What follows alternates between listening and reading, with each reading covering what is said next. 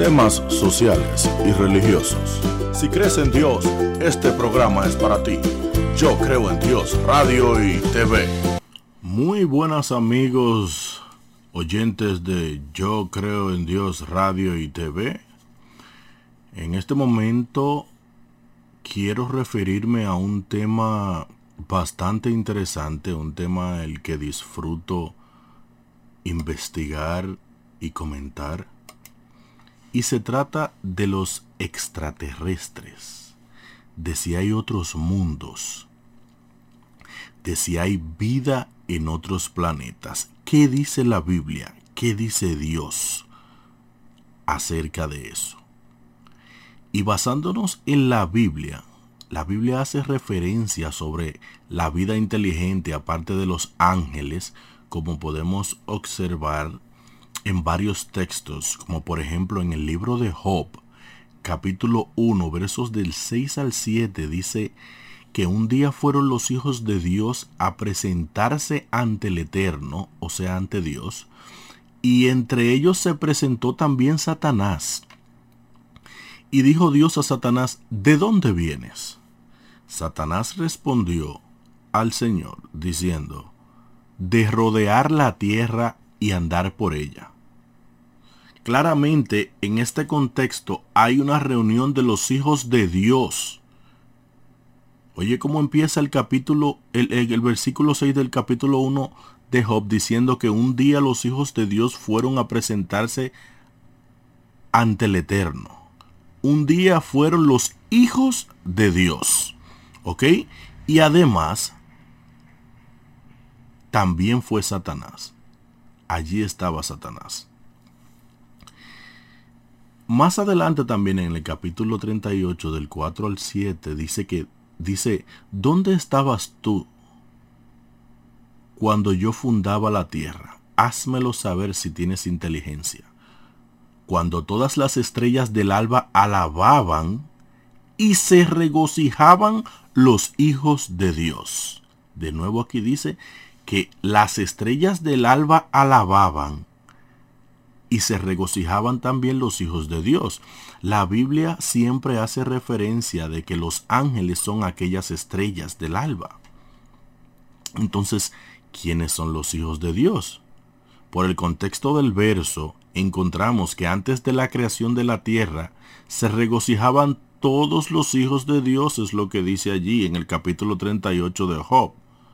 Por supuesto no son ángeles, pues las estrellas, según la Biblia, simbolizan ángeles.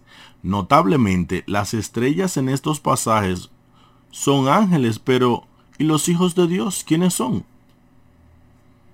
No son seres humanos de este mundo porque nadie puede estar ante la presencia de Dios directamente desde que entró el pecado en la tierra. Y fíjense como dice allí que dónde estabas tú cuando yo fundaba la tierra. Házmelo saber. O sea, estábamos siendo creados los seres humanos. En ese momento se estaba creando la tierra.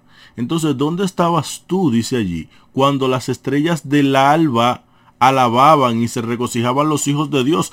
¿Cuáles hijos de Dios se, se regocijaban en ese momento aparte de los ángeles cuando la tierra estaba siendo creada si no éramos nosotros?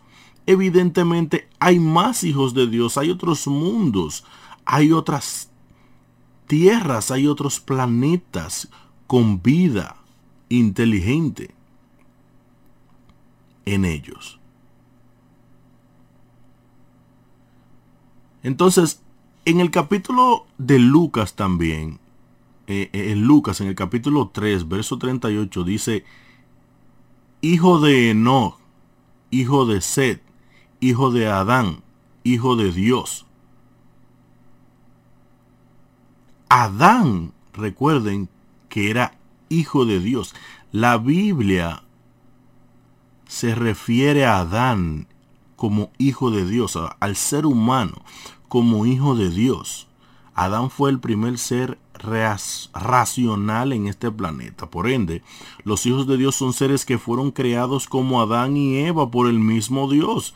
Si Dios dice allí en su palabra, los hijos de Dios, cuando nosotros todavía no habíamos sido creados, quiere decir que eran seres probablemente similares a nosotros los seres humanos, quizá un poco diferentes en muchas cosas, pero eran hijos de Dios, seres vivientes, seres inteligentes, con libre albedrío, creados por Dios.